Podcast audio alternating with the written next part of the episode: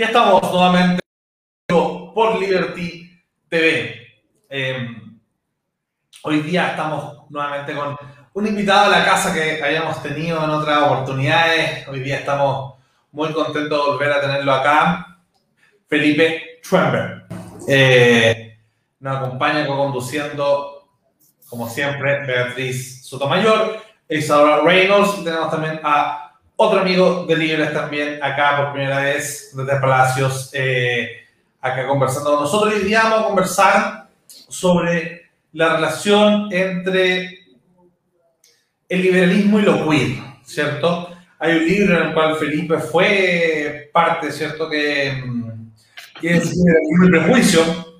Me imagino que el nombre estará tomado ahí de, de Orgullo y Prejuicio. Eh, pero pero justamente que conecta un poco esta idea, ahí se nos puede contar un poco más sobre el libro para partir de esta conversación. Felipe, te dejo el micrófono. Bueno, muy buenas tardes, muchas gracias por la invitación, Lucas, Beatriz, Andrés, Isadora. Eh, yo naturalmente estoy muy contento también de volver a estar con ustedes. Y bueno, en efecto, este libro es un proyecto Eh, colectivo en el que por lo tanto participamos varios autores. Eh, la iniciativa fue eh, de Yesenia Álvarez y Diego Atos. Ellos son miembros del Instituto Político para la Libertad de Perú.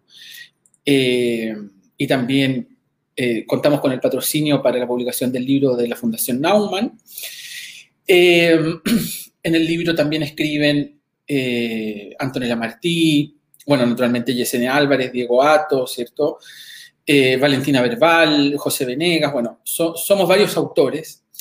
Eh, y claro, la idea en general del libro era eh, ofrecer una interpretación, digamos, alternativa a aquellas que se han ofrecido últimamente desde el liberalismo o presuntamente desde el liberalismo, por autores que, o intelectuales que tienen digamos así, una agenda más bien contraria eh, a las demandas o a las pretensiones eh, de los grupos que pertenecen a la, disidencia sexual. Eh, hay un, digamos así, conservadurismo disfrazado de liberalismo, si uno quiere, que ha presentado una oposición muy enconada a ese tipo de, de demandas.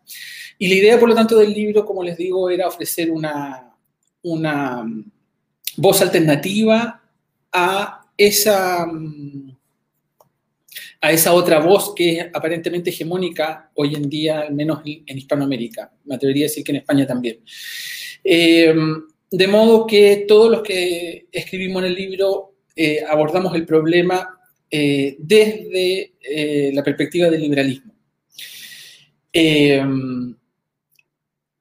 en términos generales con respecto al libro? Bueno, y evidentemente el título del libro es un guiño a orgullo y prejuicio, ¿cierto? Eh, y el mismo concepto de queer eh, fue adoptado también eh, un poco como para provocar, ¿cierto? aquellos que precisamente empleaban el término queer para denostar, precisamente a las personas de las bueno, en realidad a lo que, porque una traducción podría ser maricón, ¿cierto? Para denostar a los maricones, a los gays, etc. Entonces, evidentemente, eh, es un guiño a eh, Orgullo y Prejuicio, ¿cierto? De Jane Austen, pero además uno podría decir, eh, al sustituir la palabra libertad por orgullo, también es un guiño a, la misma palabra queer. yo amé el libro, o sea, lo estoy amando porque es hay mucho, eh, eh, digamos, a ratos es mucho, mucha carne para tan poco gato, siendo que yo soy el gato. Eh, es como, yo lo considero más como un libro de texto, como para, de, de referencia y cabecera sobre el tema, porque en un principio uno diría, el liberalismo es acerca de dejar que los otros vivan la vida que quieren vivir mientras no viven el pacto no agresión pero claramente las circunstancias hacen que sea mucho más difícil que solo eso. Em, bueno, voy a, uff, se nos fue, pero volverá. Eh, sí que yo encontré estupendo. Y tú haces una, tú disectas los argumentos como contra, contra la, eh, la disidencia, la diversidad sexual, y, los clasificas y, demuestras por qué son falsos y en realidad eh, y, en realidad son un y explicas claramente que, que son un, un, disfraz pequeñísimo como muy como un disfraz bien bien rasca de, de lo que es una antipatía vital. Eh, y, esa, eh, y, bueno y después te metes con el tema del canibalismo simbólico y, tienes una par de tesis bien, bien, bien, bien provocativas, pero quiero pasar la palabra, pero yo quiero primero decir antes que, que, es un libro muy recomendable, que está ideal sobre todo para tener en el celular y leerlo en Kindle y tenerlo subrayado para poder hacer referencia. Indispensable. A mí me, llamó la atención también un poco el, el tema, esta idea de, mm, uno, de que haya habido un primer despertarse, que han habido otros proyectos, lo conversamos con, con Venega hace poquito en este mismo panel, eh, con respecto a la posibilidad de que se forme no solo un, un grupo de liberales progresistas o, que, o liberales de centro, centro izquierda que defiendan la agenda llamada valórica, sino también ahora de un libertarianismo. Tú lo definiste en algún programa hace el, el año de la pandemia, como un libertarianismo de centro, ¿cierto? Eh, que, este libertarianismo de centro, que, que se distingue de, de, las ideas más, más libertarias de derecha, que giraron hacia el alt-right, tomaran muchas de estas agendas, ¿cierto? Que fueran, como decía David, respondiendo también a, la, a, a, esto, a este grupo más de conservadores, etcétera, que se disfrazan de libertario. Eh, esa idea finalmente es particularmente interesante. Y si, mal no entiendo, también está ahí eh, la Atlas Network, ¿cierto? Como, como, como pisador al menos en esto. Y eso también es importante porque la Atlas Network nadie podría decir que, no sé, es parte de, la red de, de, no sé, si fuera la Open Society, uno podría responder, ¿cierto? Ahí que a, algunos prejuicios internacionales, pero la Atlas Network es, por los que no la conozcan, como la internacional capitalista, por así decirlo. Entonces, esta conjugación de capitalismo, de liberalismo con, eh, con un libertarismo de libre mercado interesante, yo creo que este libro fue un primer buen paso para eso. Te paso la palabra para conectarlo con lo que decía la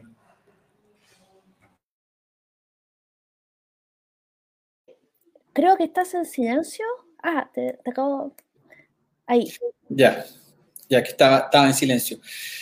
Bueno, a ver, muchas gracias por los elogios. Me alegro que el libro les haya gustado eh, y que lo consideren un libro enjuntioso. Em, sí, bueno, yo creo que efectivamente el libro, no, lo digo porque yo participé ahí, ¿cierto? Pero me parece que el libro viene em, a llenar un vacío que hasta el momento existía respecto de estos asuntos, eh, digamos así, desde una perspectiva liberal. Eh, yo con, comienzo o termino, ya no recuerdo, en mi capítulo diciendo que, que esta es una manera de amortizar, aunque sea en parte, la deuda que el liberalismo tiene eh, con las minorías sexuales. Eh, porque claro, efectivamente uno podría decir, eh, como bien dice Beatriz, ¿cierto? Que dado que el liberalismo es un proyecto de coexistencia pacífica eh, de distintos proyectos de vida, ¿cierto? Conforme a una ley universal, dicho kantianamente, uno se podría preguntar por qué es tanto el encarnizamiento eh, o, em, digamos así, la fijación em, en contra eh, o con las minorías sexuales em, y por qué, como digo, este ataque tan vehemente en contra, por ejemplo, del feminismo o en contra de las personas trans y en general en contra de las minorías sexuales, ¿cierto? Eh, porque como digo en el capítulo, una cosa es eh, denunciar el fanatismo en general, por ejemplo, eh, o los excesos en que puedan incurrir los activistas de una determinada causa, y otra es atacar, digamos así, las pretensiones o las ideas en que se fundamenta esa misma causa. Y a mí me parece que eh, muchos liberales hispanoamericanos han hecho más bien lo primero y no lo segundo. Es decir, se han dedicado no a combatir los excesos eh, en que podrían haber incurrido y de seguro incurrieron, ¿cierto? Eh, por ejemplo, la feminista o los partidarios de la agenda LGTBIQ, ¿cierto? En lugar de combatir esos excesos, digo, ellos se han dedicado, por una parte, a em, digamos eh, eh, atacar eh, los movimientos mismos, es decir, sus pretensiones, etc. Y por otro lado, ellos se han sumado a lo que en el libro yo llamo, siguiendo a Thomas Sass, en realidad esta, esta expresión es de Thomas Sass, el canibalismo simbólico. por ejemplo, hay un libro que publicó Gabriel Zanotti, en este momento no recuerdo el título, y es un libro particularmente... Eh, Curioso porque Gabriel Zanotti es por otra parte un académico serio, se dedica a Karl Popper, ¿cierto? Pero cuando él trata, por ejemplo, el tema eh, de la transexualidad, eh, en su libro, cuyo título en este momento no recuerdo, es manifiesto, es completamente manifiesto. Es, es, cierto que el libro es una recopilación de columnas, pero es completamente manifiesto que él no conoce en absoluto eh, la discusión en la que se desenvuelve, digamos así,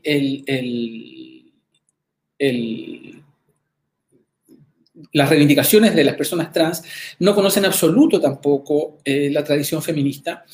Entonces, eh, es muy particular que, por ejemplo, alguien como Gabriel Zanotti, que como digo es un académico por otra parte o respecto de otras cosas serio, eh, no sea aquí capaz de eh, aplicar un principio básico del, racionalismo crítico de Popper, ¿cierto?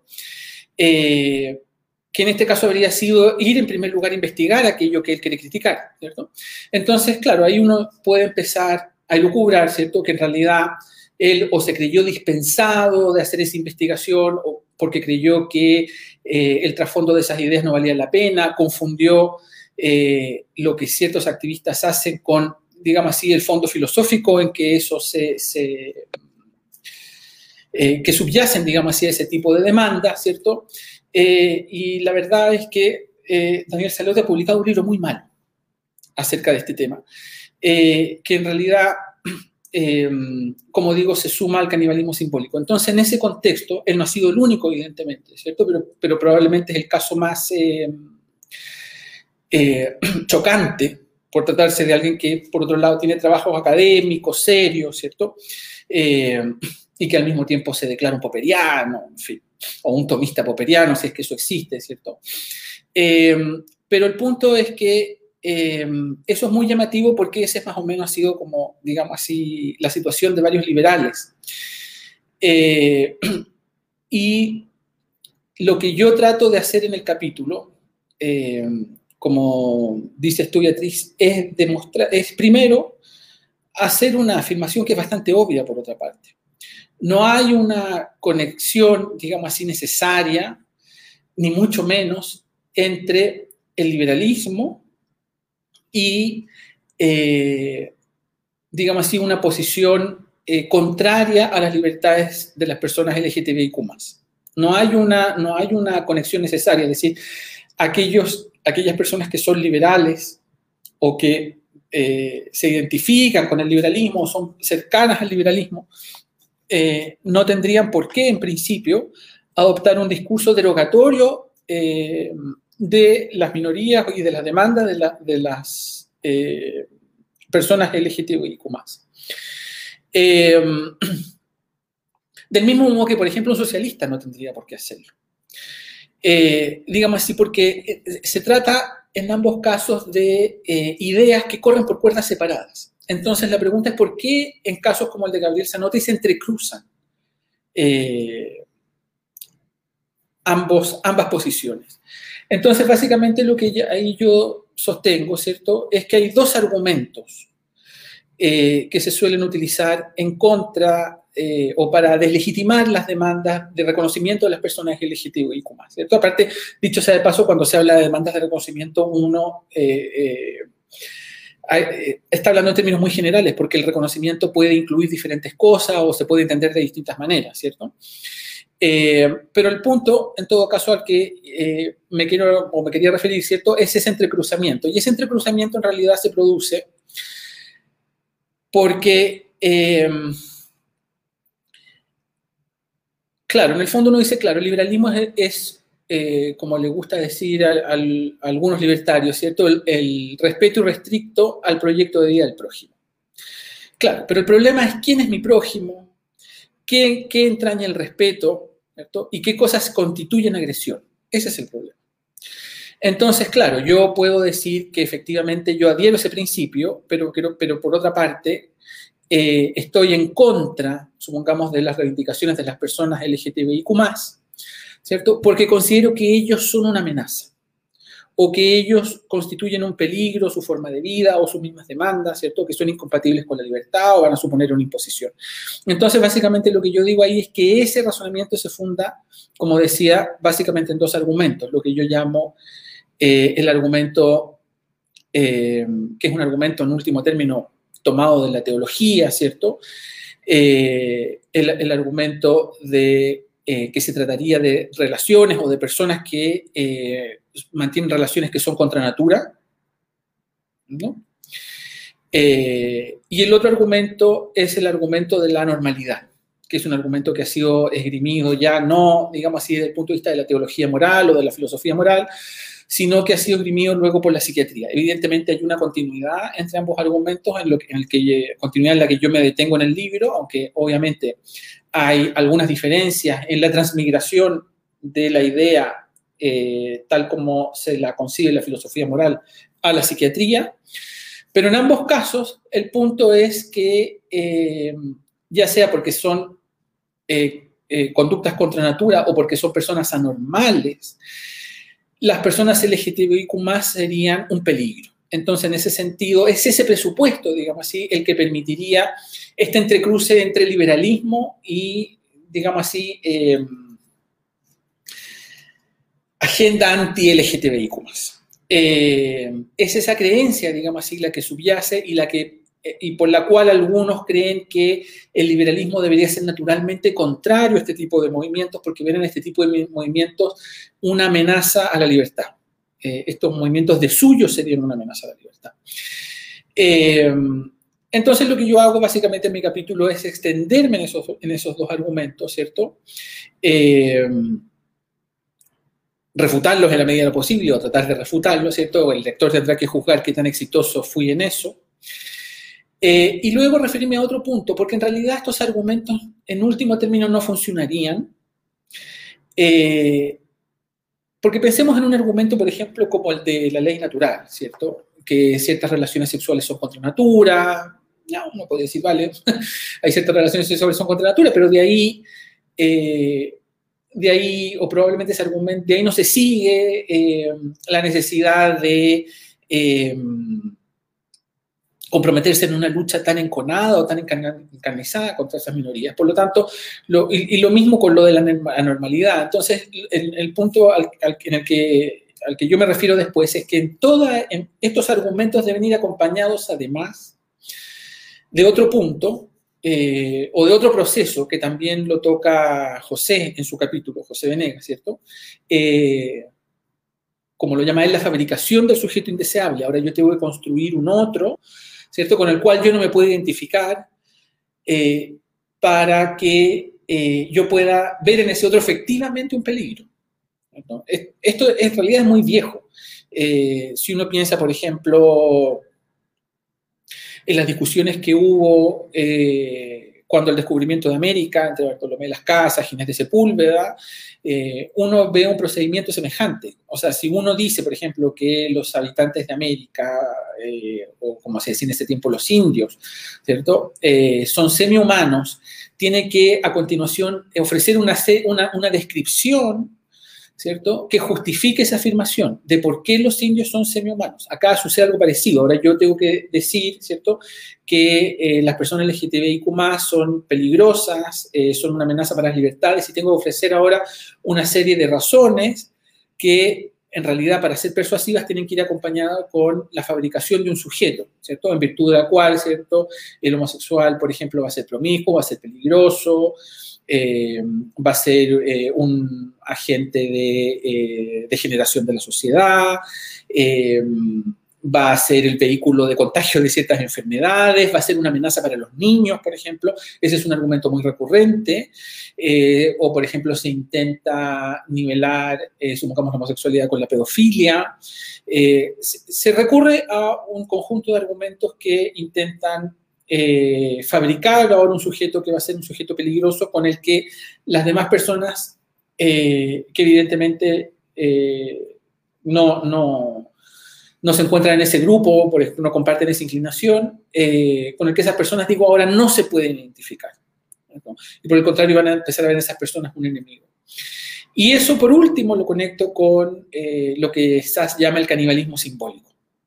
Que ese es un concepto de Sass que es, bueno, eh, Sass es un psiquiatra libertario, ¿cierto? Muy importante. se lo recomiendo eh, se, recomiendo que lo lean encarecidamente, ¿cierto?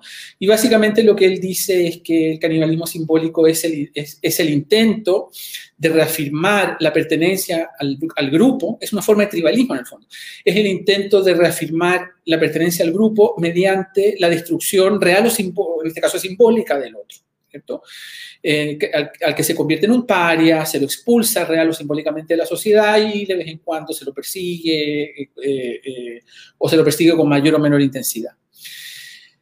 entonces, básicamente ese es el argumento de mi, de mi capítulo. añado yo ahí que me parece que evidentemente tanto el argumento como la patología, como el argumento de la, de la normalidad, esto lo que podemos llamar en la patologización de las personas LGTBIQ+, ¿cierto? Descansa sobre premisas diferentes a aquellas sobre las cuales se levanta el liberalismo. Por lo tanto, no hay una conexión conceptual, insisto, a este punto, entre una cosa y la otra. Por lo tanto, es falso que para ser liberal eh, yo deba, por ejemplo, estar en contra de las personas LGTBIQ+, del mismo modo que es falso que para ser liberal yo deba estar en contra del feminismo. ¿cierto? Eh, bueno, pero ya he hablado mucho, así que les doy la palabra. Bueno, eh, Isa, por favor. Eh, no sé si será mucho el, cambio de, tema, pero en fin, con todo lo que estabas diciendo, a mí me parece absolutamente cierto que esta necesidad de tener que crear un sujeto al cual, del cual distinguirse, esta creación del mono de paja, del aparente como representante de, del, ¿cómo se llama?, de las minorías LGTBIQ+, pero aparte, normalmente esta gente como que tiende a jugar el zero sum game, así como que si, si estas personas tuviesen más derechos, lo que es, no sé, por ejemplo, adopción o, matrimonio, significa que a mí me los van a quitar.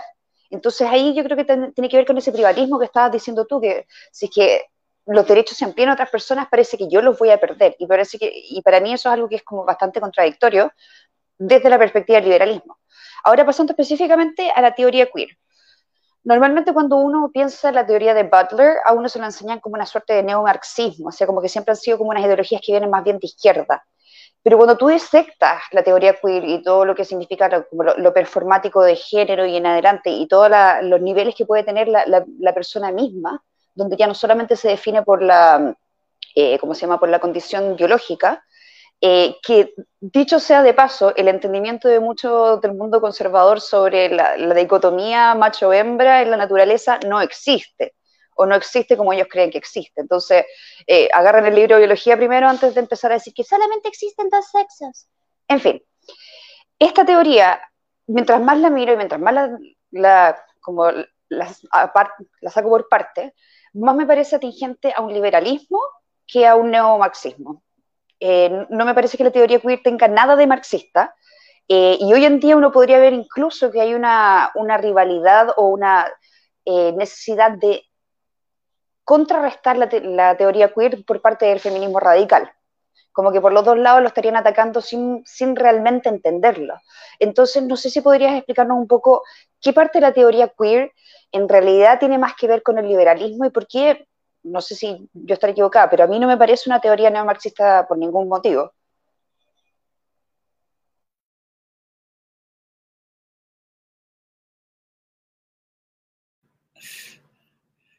Gracias, estoy en silencio. Bueno, a ver, eh, Bueno, evidentemente Judith Butler es una filósofa que tiene, tiene influencia eh, muy importante de, autores que están asociados a la izquierda, ¿cierto? Eh, pero decir que eh, el liberalismo en ningún caso puede, supongamos, adoptar posturas o,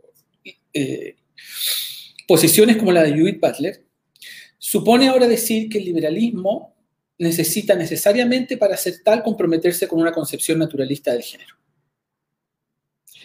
Y eso a mí me parece que es falso. Eh, precisamente por lo que estaba diciendo antes, a mí me parece que las premisas del liberalismo no tienen que ver con eso, corren por, digamos así, por un carril paralelo. Un problema es el problema, digamos así, de... Eh, del liberalismo, entendido como un proyecto político que promueve la coexistencia de libertades conforme a una ley universal. Y otro es el problema eh, de si eh, el sexo fue siempre género o si existe, eh, o, la conexión que debe existir entre el género y el sexo, si hay una conexión natural o no, en qué sentido, hasta qué punto. Esos son problemas diferentes que evidentemente pueden tener vinculación con lo primero, pero en principio el liberalismo no necesita sostener una concepción naturalista del género. Eh, y por eso no hay una relación, eh, digamos así, conceptual entre el liberalismo y, digamos así, una agenda conservadora antiquilla. y como no la hay, es posible establecer una conexión ahora entre el liberalismo y eh, la teoría de género que defiende Judith Butler. Ahora, obviamente, esta sería una recepción, eh, a mí me gusta mucho Judith Butler y es una recepción crítica a Judith Butler. Evidentemente, yo no estoy de acuerdo, por ejemplo, con lo que ella dice respecto del capitalismo eh, como un sistema necesariamente heteropatriarcal. Yo creo que eso en ella se equivoca, ¿cierto? pero, pero a mí no me interesa, digamos así, ese aspecto de la teoría, eh, porque me parece que ese aspecto de la teoría, como digo, me parece que está errado. Eh, y ella, por ejemplo, tuvo una discusión muy interesante con Nancy Fraser, que también es de izquierda, eh, en la que Nancy Fraser precisamente le, dice a Judith Butler que considerar el, capitalismo como un sistema heteropatriarcal es no darse cuenta de que el mismo capitalismo eh, se ha convertido también, eh, o ha servido también, mejor dicho, para el reconocimiento eh, de las personas LGTBIQ+. Desde el momento, por ejemplo, en que esas personas se convierten en, en, consumidores y en un mercado objetivo de la oferta de ciertos bienes. Eso ya es un principio de reconocimiento. Es un principio, si uno quiere, todavía muy tímido, eh, es una forma muy incipiente de reconocimiento, pero es una forma de reconocimiento y es importante esa forma de reconocimiento. Porque a la larga, eh, por ese, de ese modo comienza una forma de visibilización y de normalización. De modo que eh, a mí me parece que puede haber un diálogo muy fructífero entre el liberalismo y, por ejemplo, autoras como Judith Butler. Ahora la teoría queer también es muy general. Eh, hay autores eh, muy importantes en la teoría queer que, no estoy pensando ahora en Judith Butler, pero que, por ejemplo, sí son o sí defienden posturas contrarias al liberalismo. Por ejemplo, aquellos que dicen que ser queer significa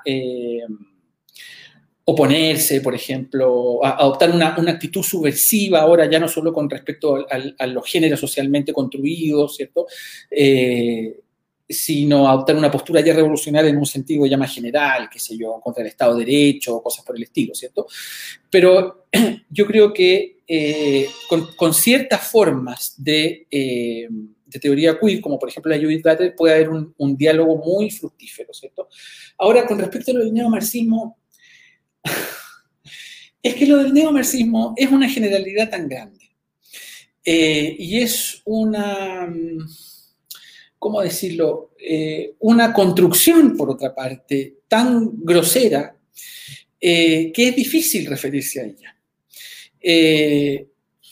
hay un youtuber español cuyo nombre es Quetzal, eh, que, tiene algo, que se los recomiendo, tiene alguna entrada sobre esto, tiene algún video sobre esto donde él lo explica. Pero eh, lo del neomarxismo eh, es simplemente una etiqueta que se utiliza como arma arrojadiza, pero en realidad eso es muy general. De hecho, por ejemplo, hay autoras feministas, digamos así, de izquierda, que, profesan eh, lo que ellas llaman el, feminismo político de la igualdad, ¿cierto? Estoy pensando aquí, por ejemplo, en Millares, ¿cierto?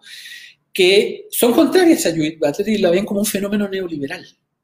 Ellas ven la teoría de Judith Butler como una forma de neoliberalismo, porque la ven como simplemente ahora... Eh, como una autora que promueve el género como una forma de elección. Entonces sería simplemente una forma o ahora otra forma de subjetividad neoliberal según la cual todo es una forma de elección según el deseo, eh, la libido, la preferencia de los agentes. Entonces, eh, digamos así, ni siquiera entre la izquierda existe un bloque monolítico en, en lo que todos sostengan lo mismo según una interpretación renovada de Marx, que además sería eh, destruir Occidente por medio de las minorías sexuales, eh, y el feminismo, cuando en realidad lo que ocurre es que al interior, por ejemplo, el feminismo, eh, existe un feminismo, existen distintas posturas, ¿cierto? Hay discusiones y hay discusiones entre la autora feminista y, por ejemplo, feministas como Judith Butler, aquí, está, en esta otra feminista en realidad no la consideran feminista, la consideran, ellos, ellos llaman un, un exponente del cuerismo, ¿cierto? Eh, entonces, según esas autoras, por ejemplo, Judith es un fenómeno neoliberal. Entonces hay, eh, no hay, insisto, una posición monolítica entre la gente de izquierda eh, respecto a estos asuntos. Hay, y de hecho, si ustedes ven ahora, ¿cierto? por ejemplo, en España, a propósito de, una ley que quería pasar el gobierno de Sánchez, ¿cierto? Eh, hubo movimientos marxistas que estaban en contra de esa ley, porque decía que eso no, digamos así, esa ley eh, precisamente desnaturaliza, el género, es contra las mujeres, es una forma neoliberal, expresa una subjetividad neoliberal, ¿cierto? Eh, de modo que hay marxistas, digamos, que están en contra, digamos así, de la teoría y que consideran que de hecho esta es una forma eh, es una suerte de distractor, ¿cierto? En la medida en que eh, quita el foco de la atención de lo que realmente importa, que es el proletariado, la lucha de clase o cosas por el estilo. Felipe, sí. Justo en esa misma línea, em, pensaba que, que, esta discusión eh, que algunos catalogarían más como posmo, posmoderno, ¿cierto? De un feminismo radical, contra eh, una visión, no sé, del feminismo queer. De alguna manera recicla la típica discusión eh, liberal versus marxista. En cuanto hay cierta visión del feminismo radical o, o líneas, ¿cierto?, feminismo marxista o feminismo trans desde una perspectiva quizás colectivista, eh, que asume estos roles como biopolíticos, por así decirlo, de la, típica como política de identidad, em, versus una visión queer que tendría eh, elementos profundamente liberales, y quizás por eso la crítica del marxismo colectivista o de la política de identidad de como la teoría queer como una forma eh, subterránea del neoliberalismo es porque sí comparten quizás, y aquí me gustaría profundizar contigo en esto, eh, entre el liberalismo y lo queer, como, como bases, como con sustentos universales similares. Eh, ¿Y en qué se podrían parecer? Yo entiendo que si uno se apega al liberalismo que yo en general llamo apolíneo, o más político, como una teoría justificativa del poder, ¿cierto? Que, que es todo esto de la política como tolerancia eh, y el respeto y restricto al proyecto de vida ajena. Claro, el liberalismo no debería por qué ser queer en un sentido propiamente estricto. Pero justamente ustedes van a organizar, tengo entendido que tú también estás ahí en, en, ese foro que se viene el 23-24 de septiembre, ¿cierto? Con el concepto de liberalismo cultural que un poco va en la línea de todos estos libros de los que hablamos, ¿cierto? Em, que, hay, que hay un grupo que hay, ¿cierto? L'Oreal, Valentina Marti, la, la Valer Bartu, que, que, de alguna forma han ido, Venegas, que han ido formando una especie de, de red de liberalismo cultural.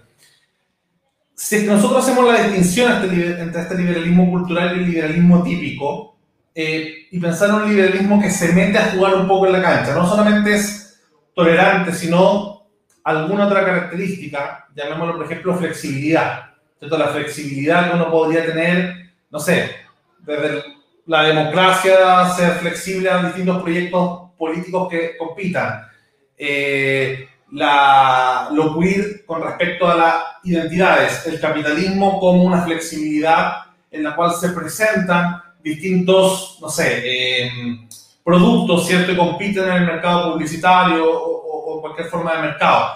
Hay, hay quizás en eso una, un match, una, una sincronización entre este liberalismo más cultural y lo queer. Tú ves ahí como una especie de, de quizás ver en lo, en lo queer una futura inspiración para un liberalismo adaptado al siglo XXI, y por adaptado al siglo XXI me refiero a la posibilidad de competirle discursivamente a la política de identidades que abunda tanto en la right como en eh, los llamados social justice warriors, ¿cierto? Este, grupo de, de colectivismos más biopolíticos.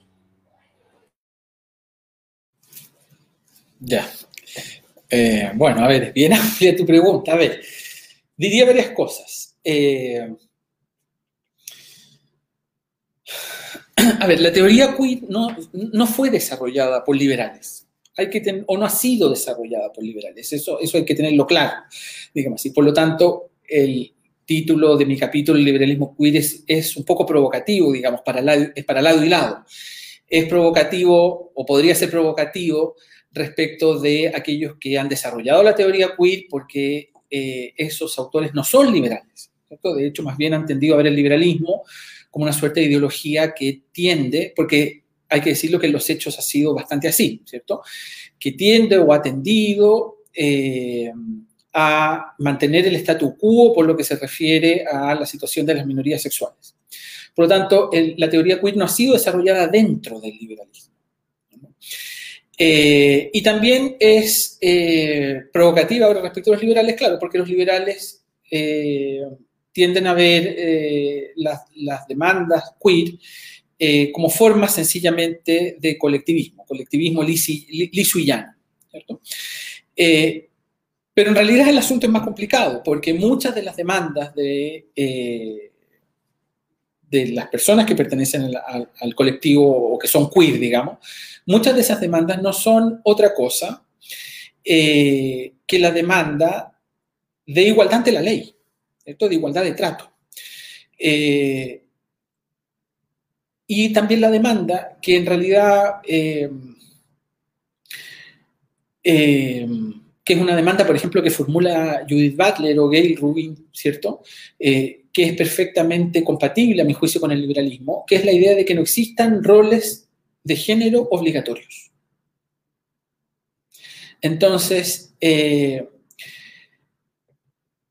yo creo que el núcleo de la teoría queer, eh, si bien, o al menos aspectos importantes de ella, sustanciales de ella, si bien no fueron desarrollados por autores liberales, yo creo que pueden ser perfectamente adoptados por autores liberales. Es más, no, no, no, creo solamente que perfectamente, creo que deberían ser adoptados por, por eh, me parece, me parece mucho más, eh, digamos así, consistente desde premisas liberales, sumarse a la causa de aquellos que sostienen que no deben existir roles de género obligatorios.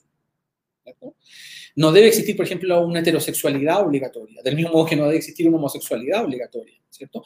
Eso me parece mucho más consistente con el liberalismo. Eh, que la postura de aquellos liberales que son al mismo tiempo conservadores en estas materias.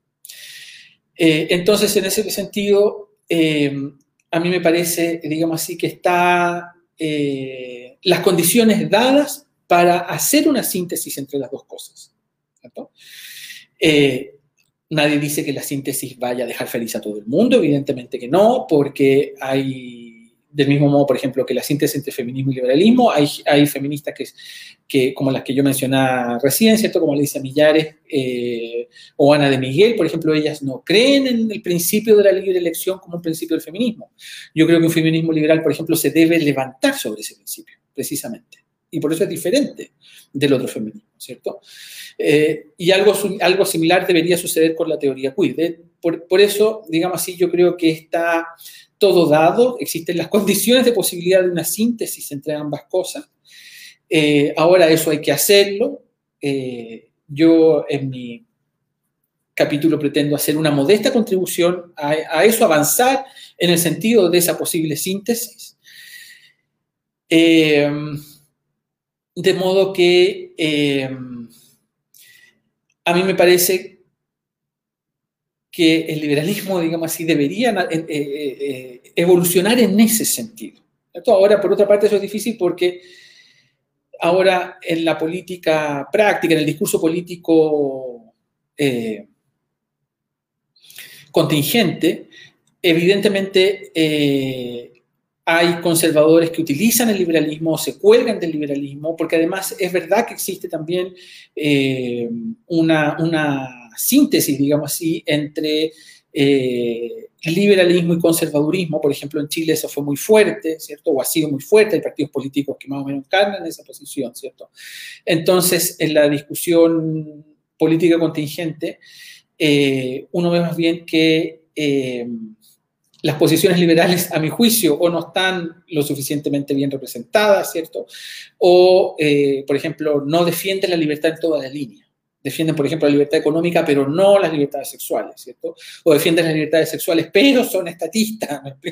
Entonces, yo creo que, eh, o, mejor dicho, a mí me gustaría mucho ver un liberalismo, digamos así, eh, como dice la palabra verbal integral, es decir, que defienda las libertades en toda la línea.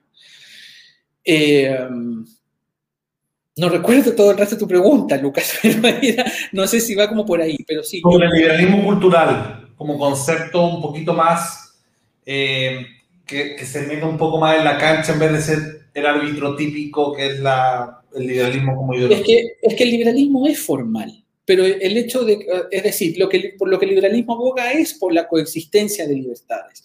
Y en ese sentido es efectivamente una teoría por decirlo, puramente formal. Ahora, el hecho que sea puramente formal no significa, si es que te entiendo bien, es que, no se pueda decantar, por así decirlo, respecto de ciertas causas. Precisamente se debe decantar eh, en favor de aquellas causas que promueven la libertad. Y en este caso me parece a mí que la, teoría queer, o parte importante al menos de la teoría queer, si no en todas sus versiones, en algunas de sus versiones, esas teorías sí están eh, levantando eh, una bandera en favor de la libertad. Y yo creo que el liberalismo debería sumarse esa bandera. Y lo que tú llamas el, liberalismo cultural, supongo yo, sería aquel liberalismo que adopta esa bandera como una bandera propia. Eh, eso llamaría yo el liberalismo cultural. Además que, por otra parte, eh, me parece a mí que el conservadurismo, el liberalismo conservador, digamos, ¿sí? Eh, incurre en una contradicción en el siguiente sentido. cuando uno defienden la modernización de la sociedad a través del capitalismo, indefectiblemente se van a dar además este tipo de fenómenos. Eh, por eso Schumpeter decía que el feminismo era un fenómeno esencialmente capitalista. Entonces, esto es como eh, eh, ahora echar a correr una revolución, en este caso sería la revolución del libre mercado, digamos, y luego no, y luego eh, pretender que de ahí no se sigan todas las consecuencias que en realidad se siguen. Eh, y una de esas consecuencias es la idea eh, de que el género, o si ustedes quieren, como dice la Judith Butler, las formas en las que se ama o las personas en las que se ama, no quedan ahora tampoco sujetas, digamos así, a la obligatoriedad de la ley. la destrucción creativa pone alguien de Schumpeter. Bueno, me podría decir que es parte de la destrucción creativa, supongo. Hay una cosa, bueno, que nosotros acá todos somos amarillos fosforescentes, creemos en todas las libertades. Y bueno, hablando de, de tema de, de, lo que es natural, al final lo que es antinatural es lo que te causa antipatía. Yo, mi primera sensación de que algo es increíblemente antinatural fue cuando alguien me sirvió una palta caliente. Fue como, ah, como, eh, es que esto es, esto es de psiquiátrico. Digamos, entonces, eh, antinatural es simplemente lo que no me gusta a mí, después y viendo el resto que no, que, es antinatural, porque como no me gusta a mí, no te puede gustar a ti. Eh, eso por un lado. Segundo, a mí una cosa que me gusta mucho de teoría queer es el punto de que tú defines tu, de que como la identidad fluye, eh, no, yo como, no sé, digamos que yo fuera eh, la sociedad, el colectivo, no te puedo preguntar, no le puedo preguntar a alguien no binario, pero ¿estás segura? ¿O segure? Pero, oye, pero ¿te, hiciste ver? ¿Tienes un diagnóstico? Como, ¿dónde están tus genes escrito que eres no binario? No, no, no, no, no se trata de, que yo le vaya a pedir como, tú justifícame a mí por qué no vas a jugar con las cartas que se te dieron en, al nacimiento, con el rol que está... No, o sea, es tu libertad, la identidad es lo que tú decides, si, es, si viene de genes, si viene de cultura, si viene, si, si es por ahora o si es para siempre, no es asunto mío, es tu libertad.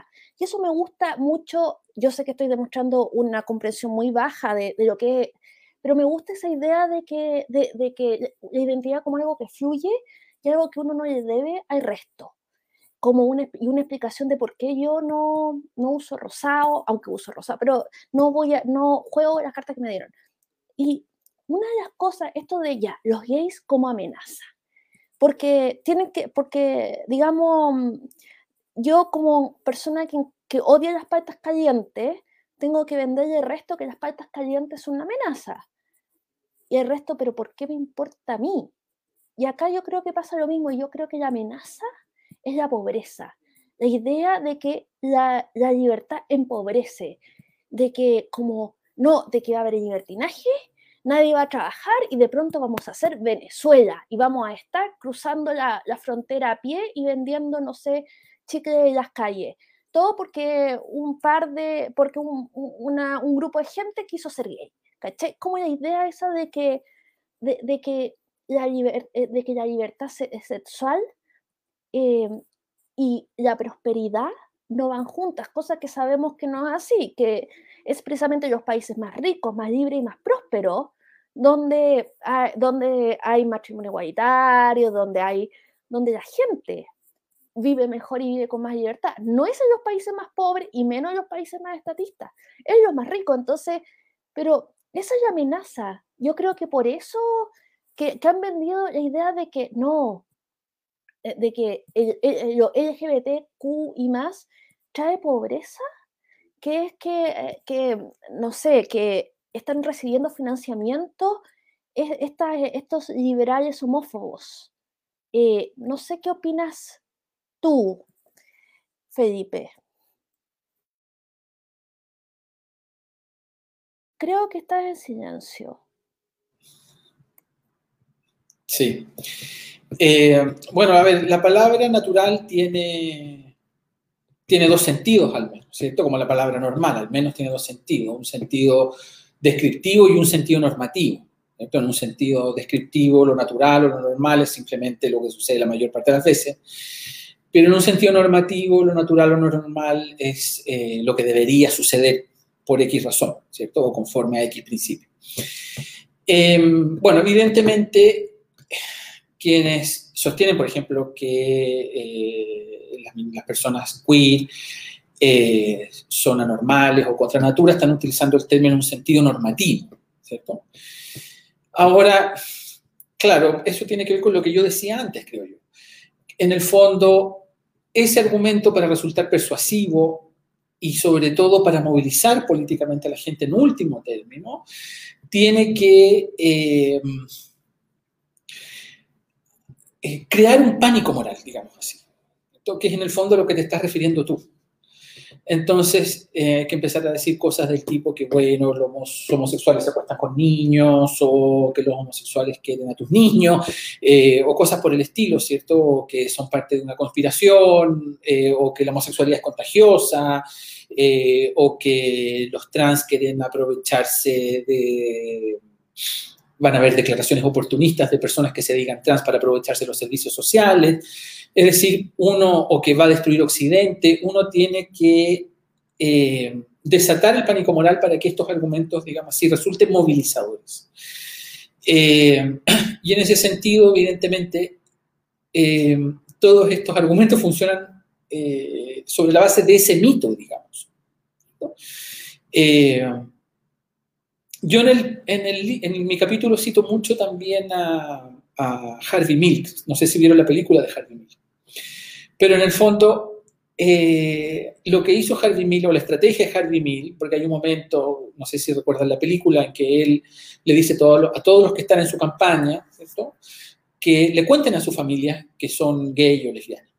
Porque esa es la única manera de, eh, digamos así, desactivar eh, el pánico moral y este circuito, digamos así, como de canibalismo simbólico, porque en el fondo eh, todo ese pánico moral funciona sobre la base de esa fabricación de la que hablábamos antes, ¿cierto? De esa construcción, de modo que, eh, que, evidentemente son construcciones muy antojadizas, no tienen consistencia, ¿cierto? como por ejemplo las descripciones que se hacían de los indios o de los negros luego, ¿cierto? Se le atribuían, por ejemplo, son flojos, eh, son, son mentirosos, son ladinos, eh, eh, son lascivos, pero después se le empiezan a atribuir una serie de características, ¿cierto?, que serían por naturaleza. entonces, claro, desde el momento en que, digamos así, la, la, homosexualidad empezó a ser vivida con mayor libertad y con mayor normalidad, precisamente fue eh, apagándose ese discurso porque la gente se da cuenta que en, último término no se corresponde con cómo esas personas son. De modo que, eh, sí, yo creo que, bueno, lo que tú te refieres hay un pánico moral, yo creo que efectivamente esos discursos viven, se nutren de ese pánico moral, lo necesitan, porque de otra manera eh, es muy fácil, es, muy, es, muy fácil sumarse, por así decirlo, al canibalismo simbólico. ¿cierto? Ellos necesitan de ese pánico moral. Pero además, ¿cierto? Uno tiene que tener claro que, eh, además, esos argumentos, por ejemplo, a favor de, qué es lo natural, ¿cierto? Lo digo también porque alcancé a ver un comentario de alguien que nos decía que nosotros éramos unos progres apropiándonos del concepto de liberalismo. Bueno, yo creo que es al revés, ¿cierto? Eh, pero, por ejemplo, para aquellos que creen que están cómodamente instalados en la normalidad, ¿cierto? Han de saber, por ejemplo, que el concepto de eh, normalidad moral o de conformidad a la naturaleza en la teoría, eh, por ejemplo, de Tomás de Aquino, ¿cierto? No incluye únicamente a los homosexuales. Incluye toda otra serie de prácticas sexuales, ¿cierto? Que también realizan los heterosexuales y básicamente todas aquellas prácticas, como dirían los escolásticos, que se realizan por, por vaso indebido esas también son eh, contra natura. Por lo tanto, el argumento de que algo es contra natura, claro, afecta en primer lugar y más a las personas homosexuales, pero también afecta, digamos así, a los heterosexuales. Eh, y también habría que recordar que ese mismo pánico moral eh, se empleó, por ejemplo, para argumentar en contra del divorcio. Eh, y sin embargo, hoy en día muy probablemente son muy pocos los heterosexuales que están en contra del divorcio, ¿cierto? Eh, y, evidentemente ese pánico moral se utiliza para eh, muchas otras cosas. Eh, bueno, como dicen ahí de los hijos naturales, lo mismo.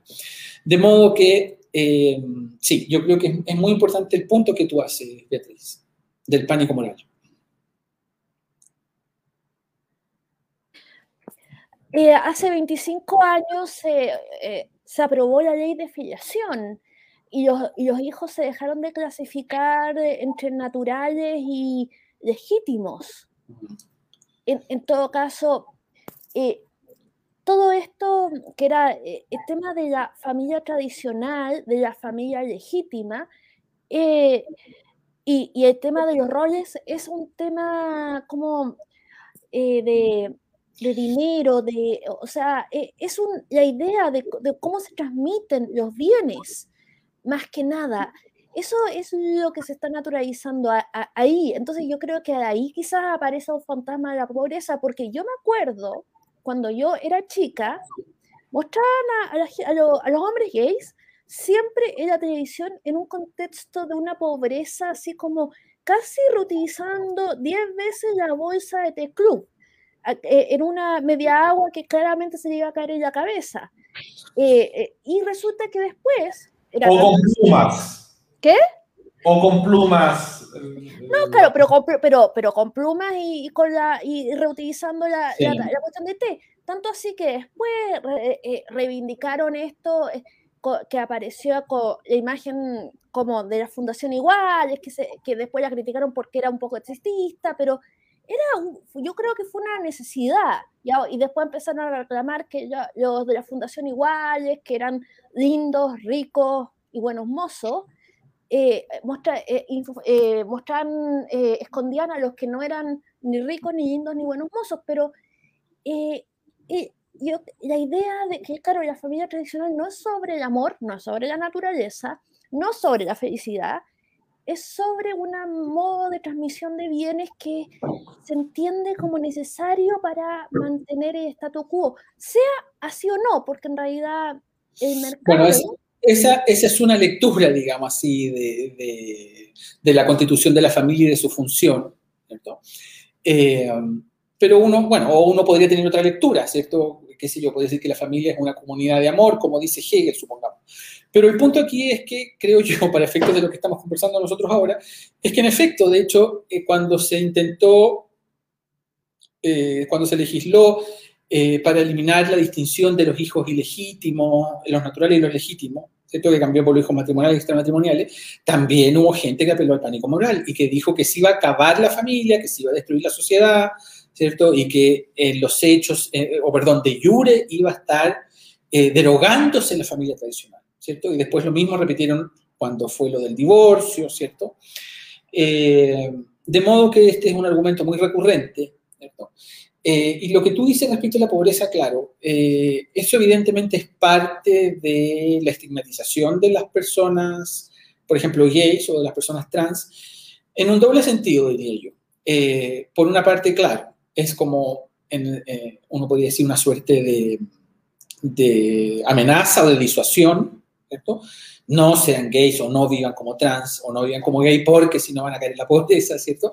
Pero además, en realidad, eh, ese tipo de imágenes que tú contabas que veías en la televisión eh, confunden el efecto con la causa, porque en realidad alguien podría decir, sí, efectivamente, pongamos los homosexuales o las personas trans vivían en condiciones muy precarias, porque la misma sociedad los condenaba a la marginalidad por la condena en un principio legal y luego por la condena social. Eh, entonces, claro, ese tipo de argumentos confunden el efecto con la causa. eh, pero nada, bueno, en fin. Eh, yo creo que tenemos que nosotros alegrarnos mucho hoy en día de que eso ya no sea así, o al menos no sea tan así. Claro, claro igual, pareciera que, que el, el, liberalismo tiene algo ahí de evolutivo que no, no integra eh, o, pocas veces es vanguardista en cuanto a ellos crear soluciones a las problemáticas, sino esperar que la misma sociedad civil vaya generando eh, teorías sobre la libertad. Y, y, la gracia es que sea quizá el, el, segundo en sumarse, o el primero en sumarse a la buena idea. Estoy pensando que los pensadores del liberalismo clásico eh, no, no hablaron particularmente contra la esclavitud, eh, muchos incluso fueron esclavistas, pero después cuando ya sale el tema son de los primeros a sumarse, eh, o con el feminismo, estoy pensando en Stuart Mill, eh, apenas empezó a tocar la primera hora, fueron de los primeros a sumarse y así con casi todos los temas y uno lo puede ver ahí hasta, hasta hoy día. Bueno, a, a, ver, Lucas, yo haría matices ahí. ¿eh? A ver, yo diría primero que evidentemente el liberalismo como todas las otras doctrinas políticas están, son también fenómenos históricos y están por lo tanto sujetos al devenir y a los vaivenes históricos. Evidentemente, los liberales del siglo XIX no defendían las mismas cosas que defienden los liberales del siglo XXI, ¿cierto? porque habían otros problemas, estaba el problema de los cementerios, y iban a haber cementerios que no fueran para los católicos, eh, o sea, las discusiones estaban en otras coordenadas, digamos así. Eh, de modo que eh, bueno, y lo mismo le sucede al socialismo, lo mismo le sucede al comunismo, ¿cierto? Eh, son son doctrinas que también se tienen que ir enfrentando con distintas situaciones a medida que estas situaciones se van dando.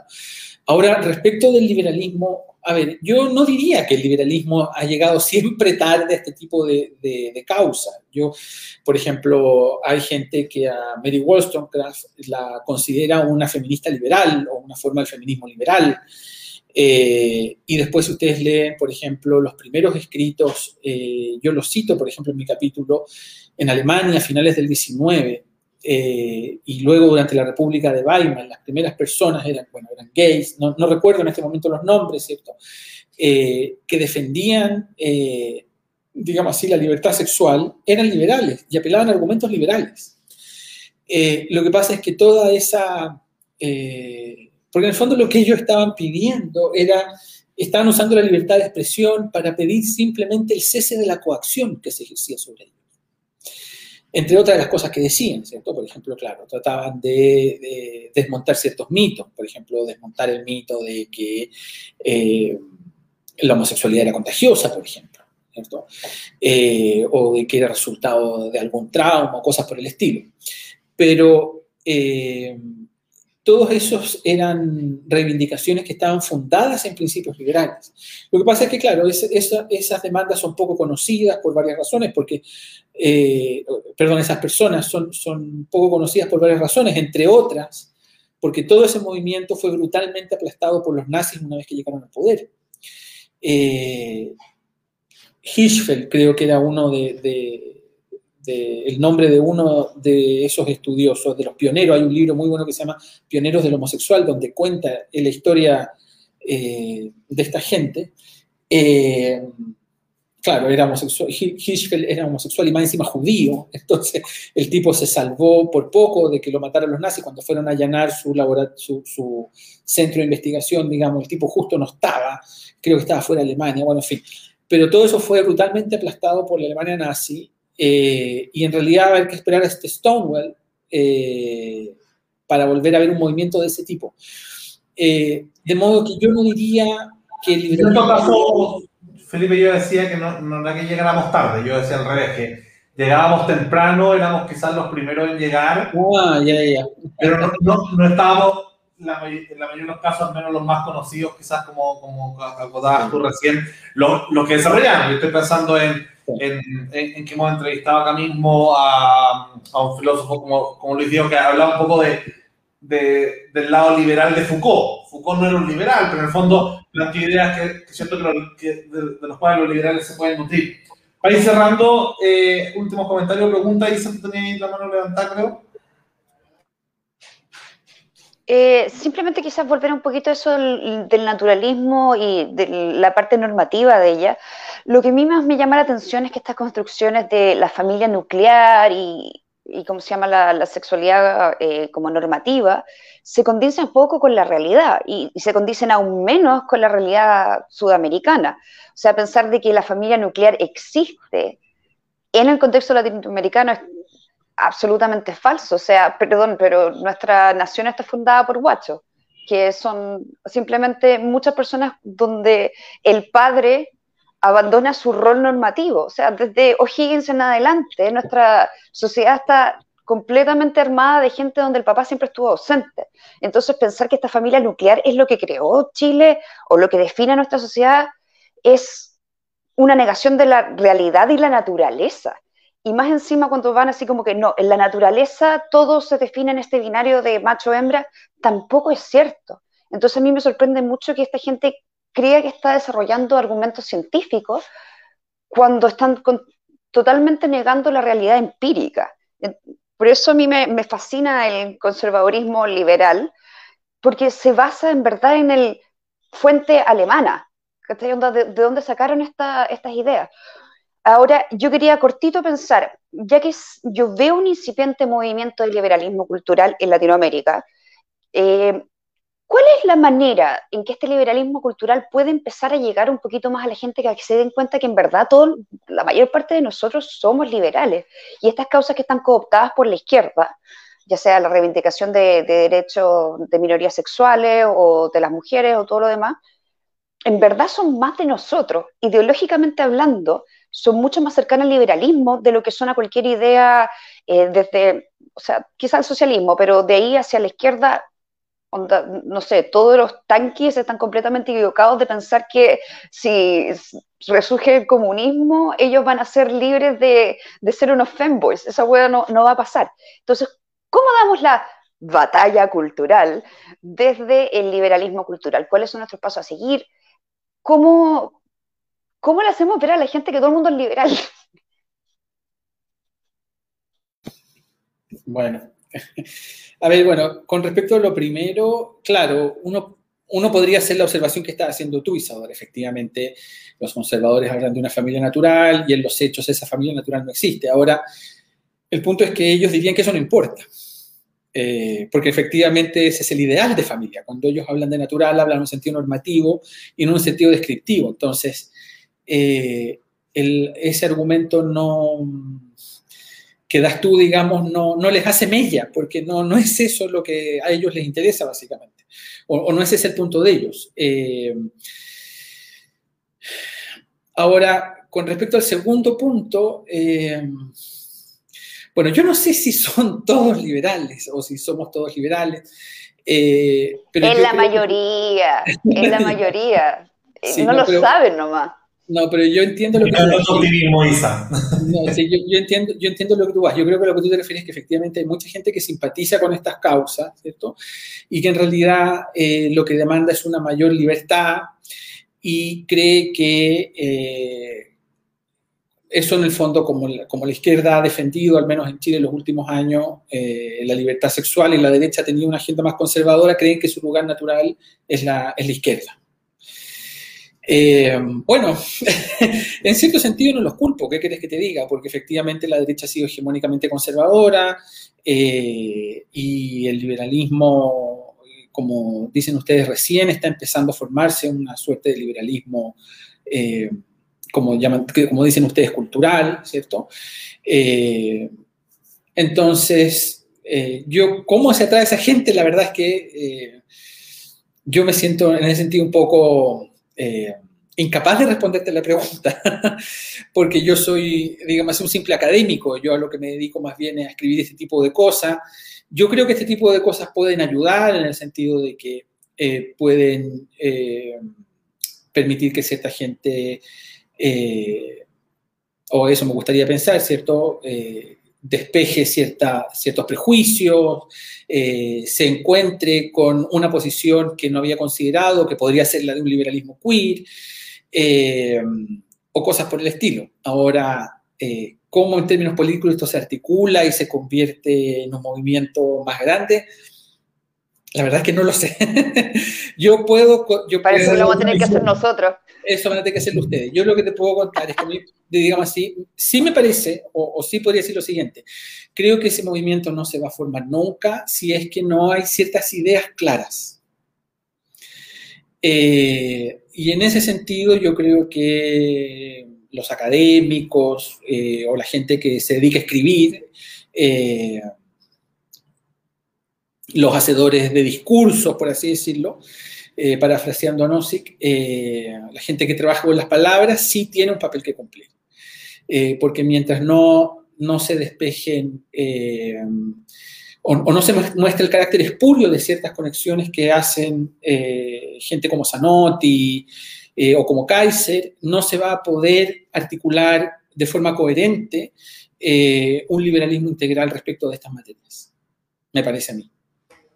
Oye, muchas gracias, Felipe. Me quedo con tus palabras finales. Eh, yo creo que ahí, como, como decía la dice recién, quizás la pega de la difusión, ¿cierto? Y de la, de la parte más de la batalla eh, sea misión de nosotros y, y los expertos en palabras como Felipe y los demás vayan construyendo ese relato. Así que en esa simbiosis de liberalismo cultural, despedimos, agradecemos a todos los que estuvieron viéndonos y comentando. Eh, recuerden suscribirse al canal, eh, a Liberty TV en YouTube y Liberty News en Facebook y a seguirnos también en Libres, nuestro nuevo movimiento político. Así que eso, gracias Felipe, gracias y gracias Isa. Muchas gracias a ustedes por la invitación y que les vaya muy bien. Chao.